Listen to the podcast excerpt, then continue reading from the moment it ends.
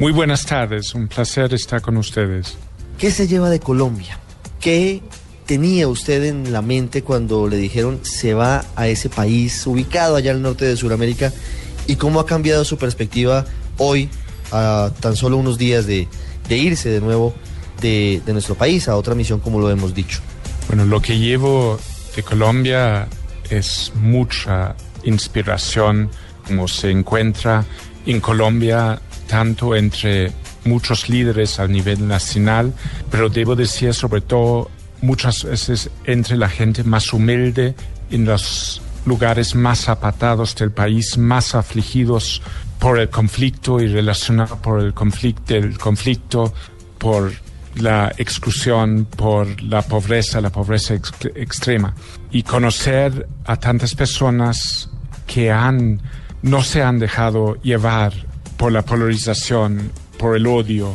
por la estigmatización, por el conflicto y por toda la manera de pensar que va con un conflicto y que han resistido a eso y que han promovido durante los tiempos donde la paz no era de moda, donde la posibilidad de un acuerdo era muy remota, ver a esas personas muchas veces en riesgo de su propia vida, muchas veces como sobreviviente, sobrevivientes de cosas atroces, ver esas personas como han seguido adelante promoviendo la paz, promoviendo la humanidad, promoviendo valores democráticos en medio de, del infierno que es el conflicto, eso es algo que, que voy a llevar conmigo y que me va a seguir inspirando y que me va en las peores situaciones que voy a encontrar en mi vida profesional me va a dar una luz y me va a mostrar que el cambio sí es posible y que la grandeza humana tarde o temprano puede vencer el conflicto como está sucediendo hoy en Colombia, pero que en muy pocos otros conflictos hoy es el caso. Le toca um, um, ser testigo de, cambios históricos y, yo creo que eso es el privilegio que he tenido en, Colombia. El gran reto es que eh, paradójicamente quizás los, los que venimos de afuera, um, que, que, tenemos otra perspectiva, una perspectiva más basada en experiencias internacionales, um, lo, es algo que nosotros vemos más a veces que los propios colombianos. Um, y eso es un poco el reto, porque para aprovechar al máximo la oportunidad que abre el proceso de paz, un exitoso fin del proceso de paz, también es es necesario que, Colombia como un solo equipo está enfrentando el partido más difícil, si puedo usar eh, la analogía de, fútbol, está entrando en el partido más importante de su, su historia. Y si algunos actores en el equipo entran a la cancha sin darse cuenta de lo que está en juego, sin las mismas ganas de, de jugarlo eh, para, para ganar, eh, obviamente esa oportunidad va a ser menor. Y eso es lo que preocupa un poco con las divisiones, la polarización, la politización del tema de paz que, que sigue sufriendo Colombia hoy. ¿Por qué pareciera tan difícil que desde el gobierno o desde la institucionalidad se haga pedagogía por la paz? Que se le cuente al campesino, al maestro, al trabajador, qué se está haciendo, por qué es importante y por qué debería apoyarse. Yo me he preguntado y he preguntado muchas veces a, amigos dentro del equipo de, país, eh, de paz por qué es tan difícil hacer la pedagogía. y, lo que le voy a decir quizás es una interpretación muy personal um, y, quizás aprovechando de mi salida estoy hablando con demasiada franqueza, pero creo que el mismo escepticismo de un otro lado también eh, ha, afectado uh, el equipo de negociadores. Y creo que um, um, los mismos delegados en la mesa no, estaban siempre convencidos que, estaban a punto de llegar a, un acuerdo. Es un mensaje demasiado optimista um, cuando, cuando habían cosas, y aún hay cosas muy difíciles de superar en la mesa. Entonces no querían dar un mensaje al país que, que la paz eh, y un acuerdo de paz era seguro eh, cuando les tocaba aún discutir sobre cosas muy, muy difíciles en, en la mesa. Y además no olvidemos que, que el equipo de, de, de, de, La Paz es un equipo no, no muy grande, muy enfocado en la negociación, con tareas enormes que o sea, mi experiencia es, parece que trabajan 24 horas al día. Entonces, no es que, que, que en lo que yo vi había mucho sobrepeso para, para enfocarse en temas mucho más estratégicos en términos de asegurar um, desde La Guajira hasta Nariño en uh, asegurar que había el, el optimismo y la fe en el proceso que es tan necesario, no necesariamente para llegar a una firma, pero sí muy necesario para implementar lo, lo acordado. Y yo creo que ahora, um, habiendo llegado a un punto donde creo, creo, que hay unanimidad, que es la última um, um, etapa, y aunque pueden venir muchas crisis, aunque pueden haber atrasos, ya no hay vuelta atrás yo creo que haber llegado a ese punto hay una urgencia de implementar más pedagogía y una pedagogía muy diferenciada según las muy diferentes audiencias que hay en Colombia. ¿Qué tan fácil ha sido trabajar en un país tan polarizado como Colombia? ¿Y qué tan fácil, a pesar de que había la voluntad política de hacerlo, fue llevar por parte de Naciones Unidas a las víctimas a la mesa de negociaciones eh, entre el gobierno y las FARC en Cuba? Mira, de un lado, trabajar en Colombia es mucho más fácil que en muchos otros países. Hay un respeto por Naciones Unidas que no disfrutamos en todos los países. Hay una abertura de parte del gobierno frente a Naciones Unidas que disfrutemos en muy pocos países. Uh, hay una larga historia de actuación uh, y, un gran conocimiento entre el equipo de Naciones Unidas que tenemos en, pocos uh, países. Hay una amabilidad, um, una, um, una sofisticación intelectual, una capacidad de, de muchos líderes que, que, que, hay muy, eh, en muy pocos otros países. Pero de otro lado, como mencioné antes, lo, lo exigente es que, que muchas veces en las discusiones prevalece una actitud que es propia de, un país en conflicto. Eso quiere decir que, uh, la razón no siempre tiene el respeto que se merece y, cuando uno argumenta con, um, con un razonamiento contra una cierta postura, poniendo argumentos que, pueden ser mal formulados o pueden ser no los mejores, pero al fin del día son argumentos. Lo que viene a veces cuando uno toca temas sensibles no son contraargumentos, sino un contraataque, muchas veces un ataque muy personal. Y todas las dificultades que puede haber, todas las desventajas que, que, pueden haber, eh, están muy chicos y muy insignificantes frente al privilegio que he tenido de trabajar con unos seres humanos excepcionales y no lo digo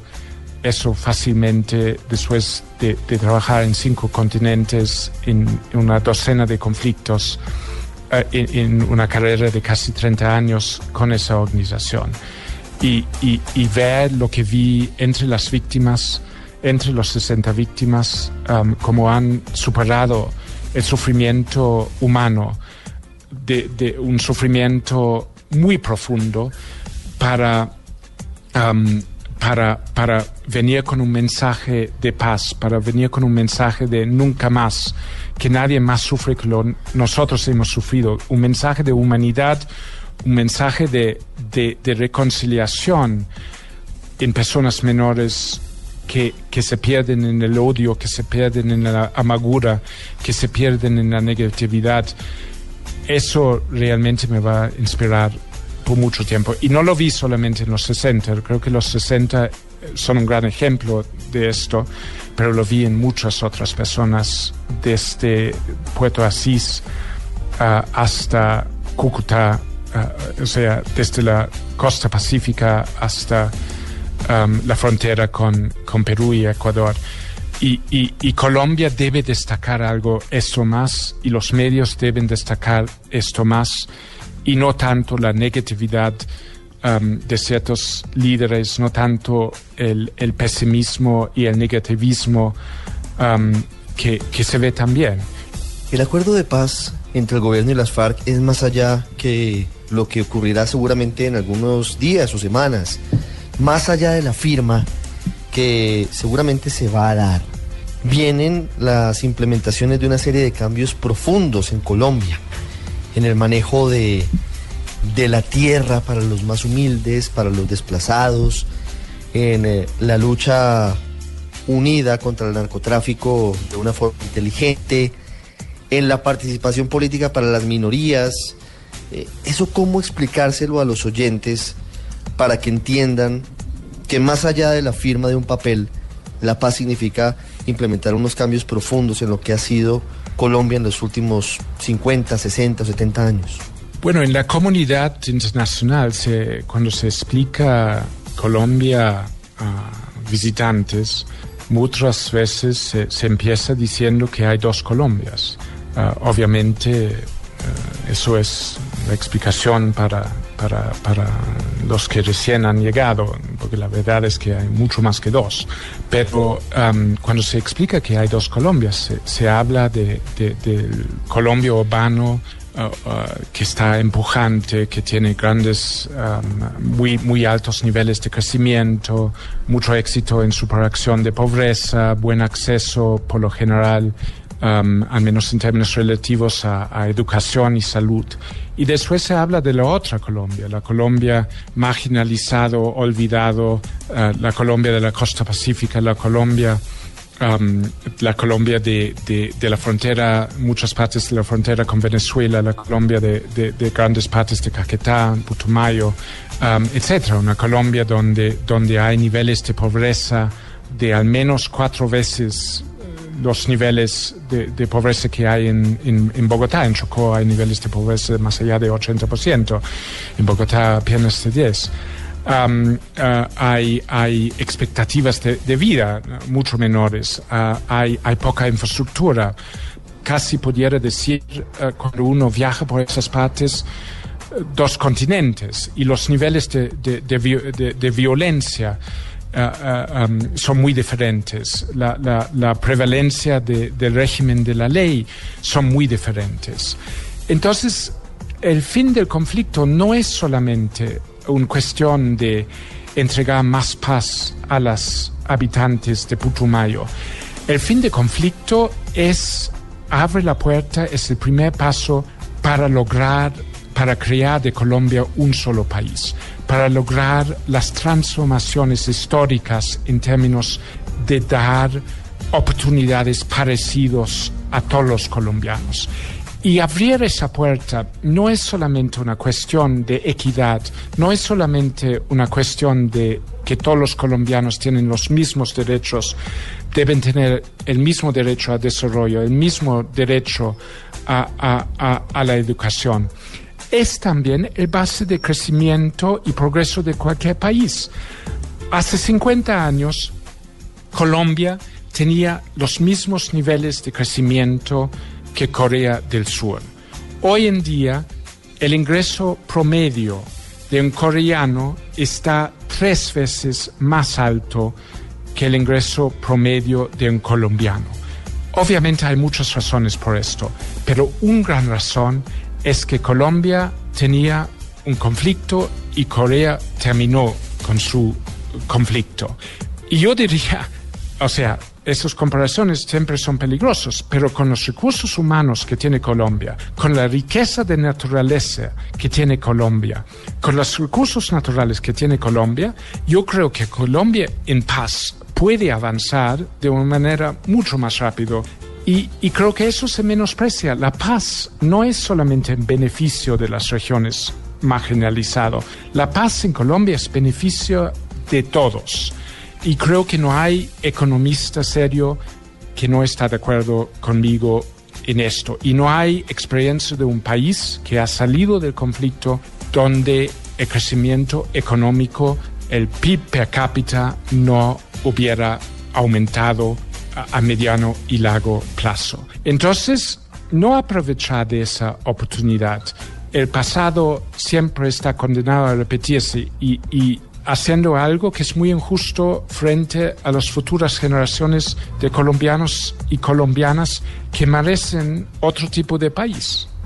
Señor Hochil, ya está en Colombia la misión enviada por el Consejo de Seguridad para definir la forma en la que se adelantaría la veeduría, el apoyo, el acompañamiento a el cese bilateral y definitivo del fuego y a la entrega de armas por parte de las FARC? No, lo, que le puedo decir es que Naciones Unidas no, se está quedando con los brazos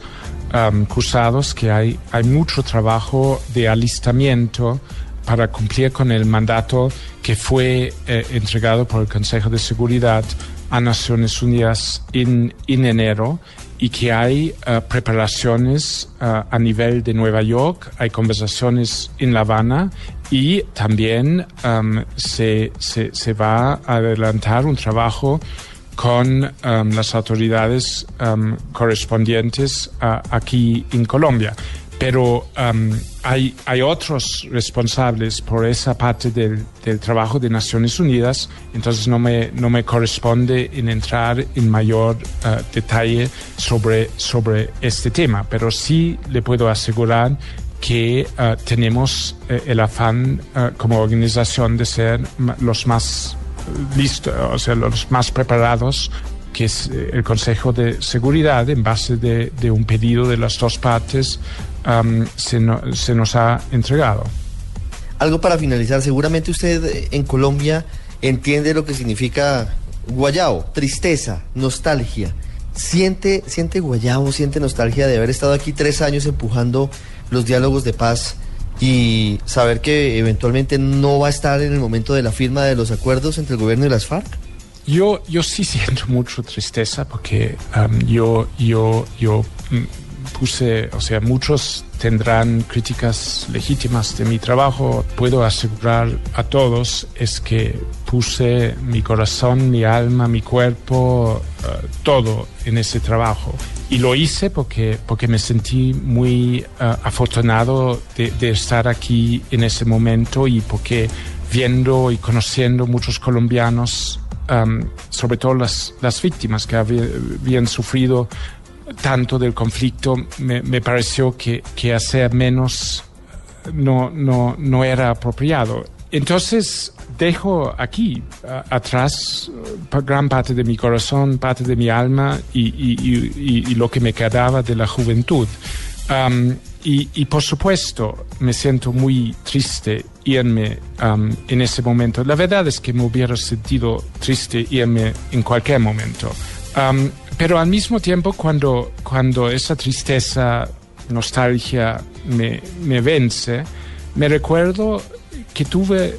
un enorme privilegio de estar aquí en tres años. Entonces, en vez de, en vez de, de, enfocarme sobre la tristeza de, de, ir, mejor me enfoco en el privilegio que, tuvo, que tuve de, estar aquí por esos tres años y, y, de aprender tanto, de conocer tanto y de ser tan inspirado. Y, y lo que vi aquí me va a seguir um, motivando, me va a seguir Inspirando por, mucho tiempo y como de una u otra manera tenía que ver con Colombia desde el año 97, no dudo que en una u otra capacidad uh, dentro de Naciones Unidas tendrá algo que ver con Colombia. por, un tiempo adelante y, voy a seguir siendo un embajador extraoficial por la, por, por, la paz en Colombia, por la grandeza de este país, por la grandeza de sus muchos de sus habitantes por el resto de mi, mi, carrera. Y traigo conmigo uh, muchas grandes amistades que, que, creo que van a, van a seguir um, más allá de, de, de la separación que me toca hacer ahora. Y lo que viene es muy importante para usted y para el mundo estaremos pendientes de lo que será esa conferencia que se va a convocar para buscarle soluciones a, un drama que es seguramente del tamaño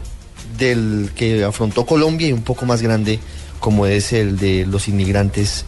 en el siglo XXI por cuenta de, toda la crisis que vive Oriente Medio. Señor Fabricio Hochil, gracias por estos minutos. Usted es eh, colombiano por adopción y siempre será bienvenido a nuestro país y gracias por estar con nosotros aquí en el radar. Muchas gracias. Ya regresamos a El Radar en Blue Radio. Este domingo en